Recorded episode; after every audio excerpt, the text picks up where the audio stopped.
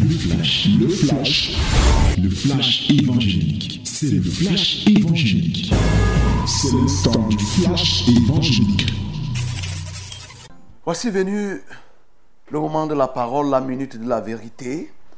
Nous voulons plonger nos regards dans la loi parfaite, la loi de la liberté, pour être affranchis et marcher selon le plan de Dieu, parce que nous ne pouvons pas faire ce qui est de Dieu sans nous inspirer sa parole. C'est le moment.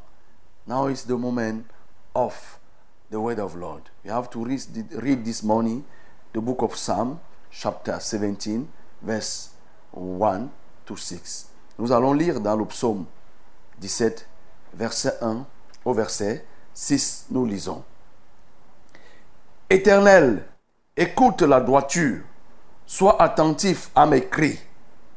Prête l'oreille à ma prière faite avec des lèvres sans tromperie. Que ma justice paraisse devant ta face. Que tes yeux contemplent mon intégrité. Si tu sondes mon cœur, si tu le visites la nuit, si tu m'éprouves, tu ne trouveras rien. Ma pensée n'est pas autre que ce qui sort de ma bouche.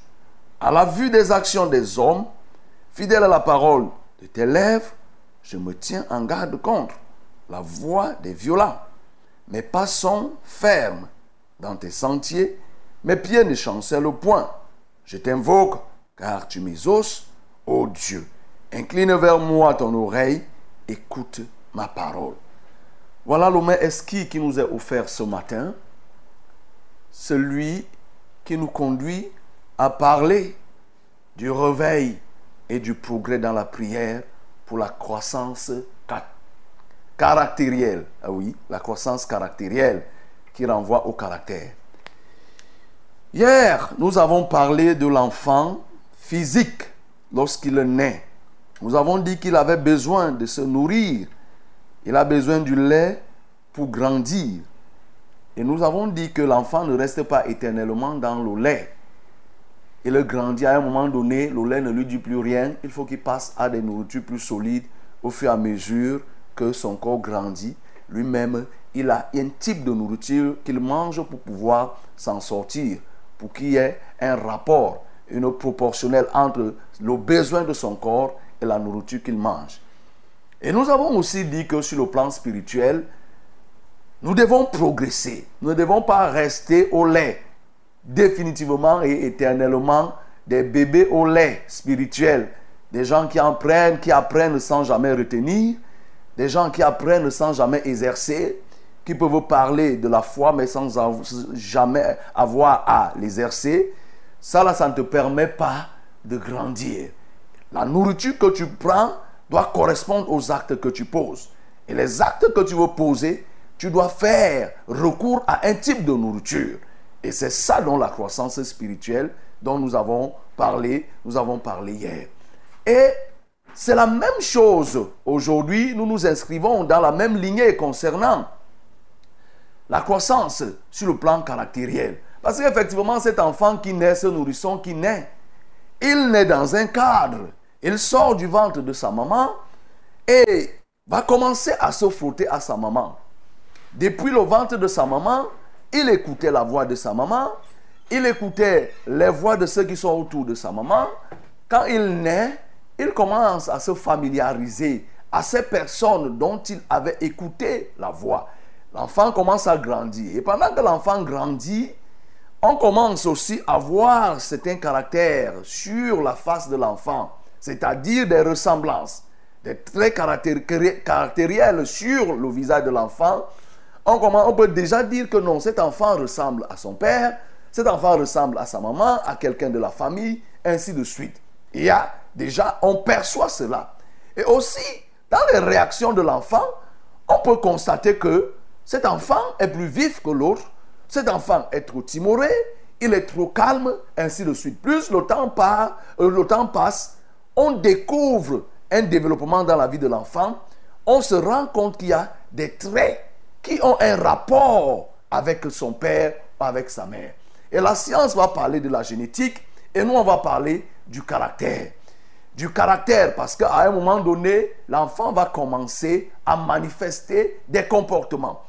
Ces comportements peuvent être liés à l'influence de la société, parce que l'enfant a vécu dans un environnement et l'environnement a réussi à inoculer quelque chose dans la vie de l'enfant, mais aussi il y a cette influence qui vient de manière génétique du sang qu'il porte.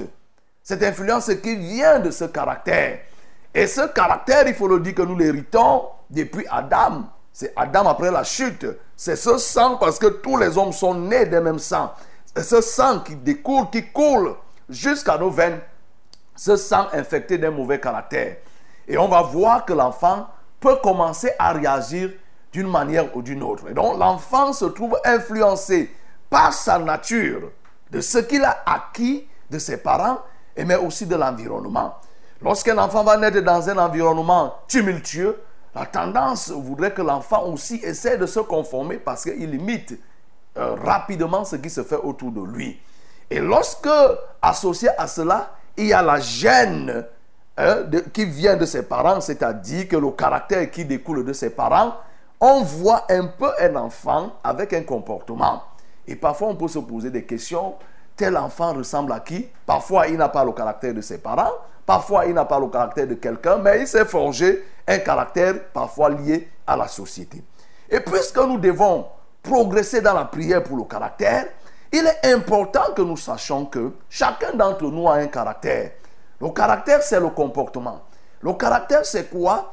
C'est la manière de réagir face à une situation. C'est la manière, l'attitude que nous avons lorsque nous sommes en face d'une situation, comment nous réagissons. Il est très, très indiqué pour un enfant de Dieu, celui qui veut plaire à Dieu, de savoir comment il faut réagir. Parce que quand nous copions le modèle de Christ, nous voyons comment Christ, lui, il a réagi. Et il est notre modèle par excellence. Et nous voyons que à tel endroit, Jésus-Christ pouvait se taire. À tel autre, lorsqu'il était provoqué, il répondait au tic-tac. De l'autre côté, il confondait des gens par des énigmes, oui, par des paroles de sagesse. Et voilà comment il réagissait. Mais c'était lié à la nature même de Christ, c'est-à-dire à son caractère de Dieu homme. Nous avons besoin d'imiter ce Dieu. Et le texte que nous venons de lire, nous voyons que ce texte nous parle de beaucoup de choses qui nous renvoie ici à ce que nous devons prêter l'oreille déjà à la droiture. Écoutez la droiture. Il dit, éternel, écoute la droiture, sois attentif à mes, à mes cris. Prête l'oreille à ma prière faite avec des lèvres sans tromperie.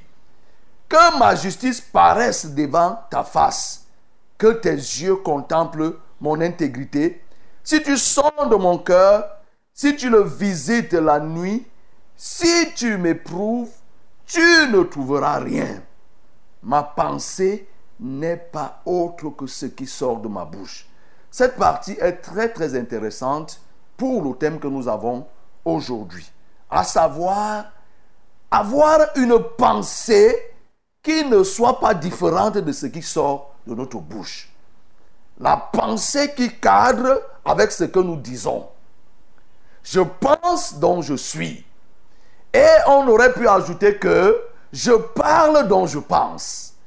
Je pense dont je parle. Vous voyez? Or, ce que nous constatons de nos jours, ce n'est pas ça. D'ailleurs, lorsque tu dis ce que tu penses, on a l'impression que non, tu n'es pas encore mûr. Parce qu'il y a la rhétorique. Il y a la rhétorique qu'il faut faire. Il y a la politique.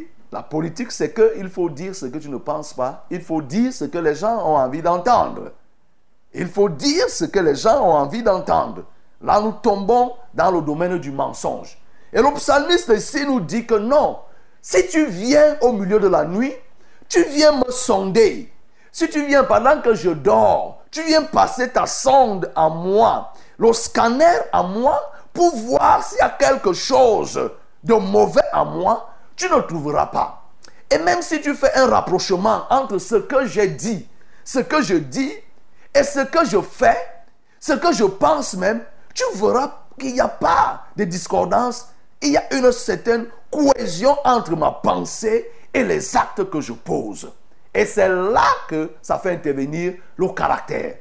Parce qu'on parle de duplicité lorsque une personne se retrouve à penser et à dire le contraire de ce qu'il pense.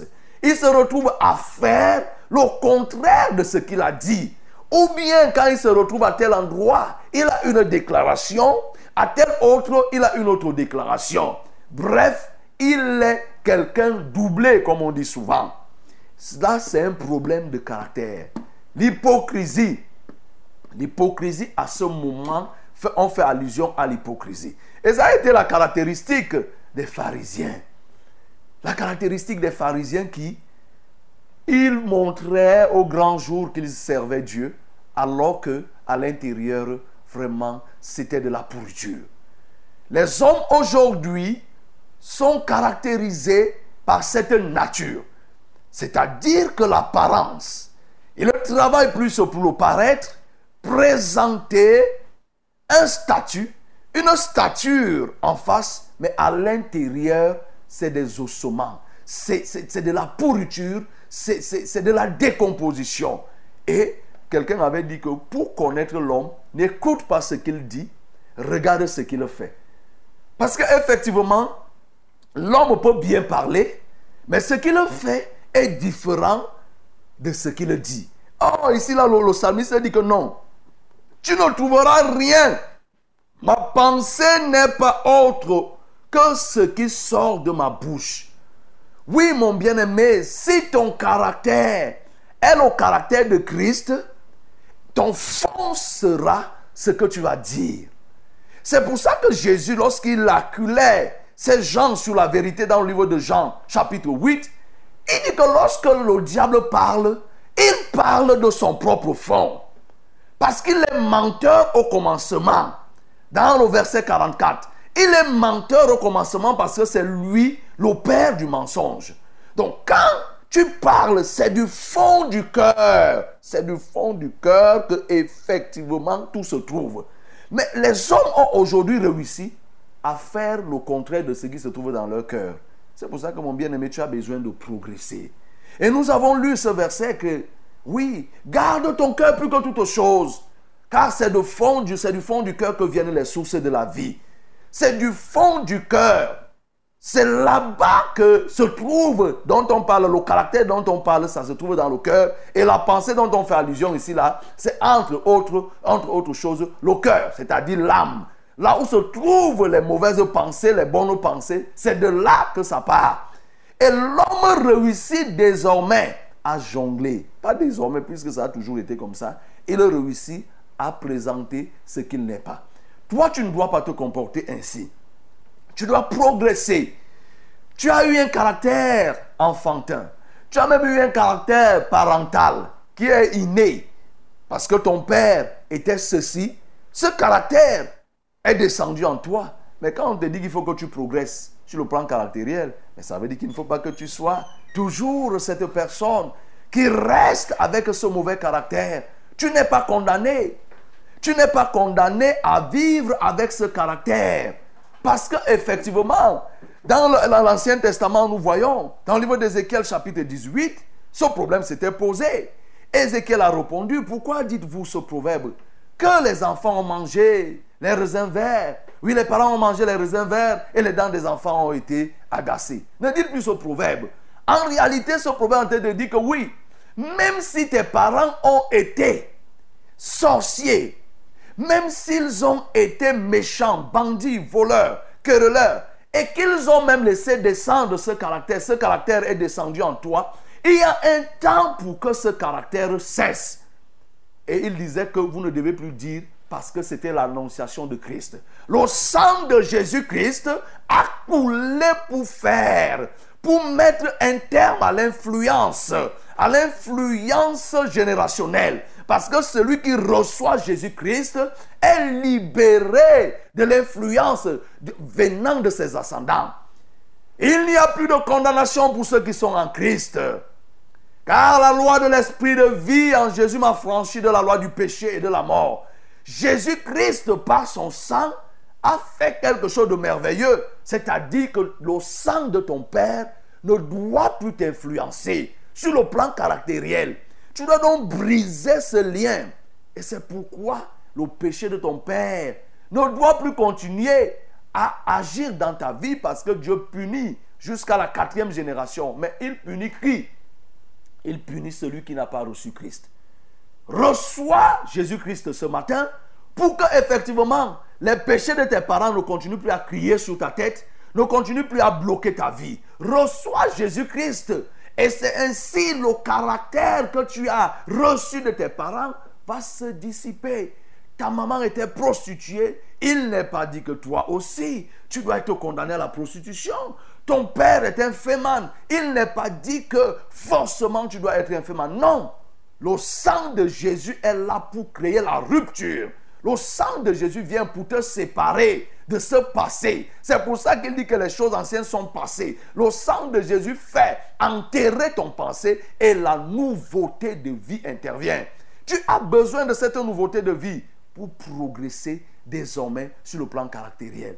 Regardez des gens, depuis combien d'années tu es enfant de Dieu et tu continues à te conduire de manière bestiale, de manière animale, c'est-à-dire l'emportement tu continues à te mettre en colère parce que ton père a la colère, était colérique. Ta maman avait une colère de lion au point où quand elle s'énervait, elle cassait toute la maison, tout, tout, tout. Elle déchirait tout.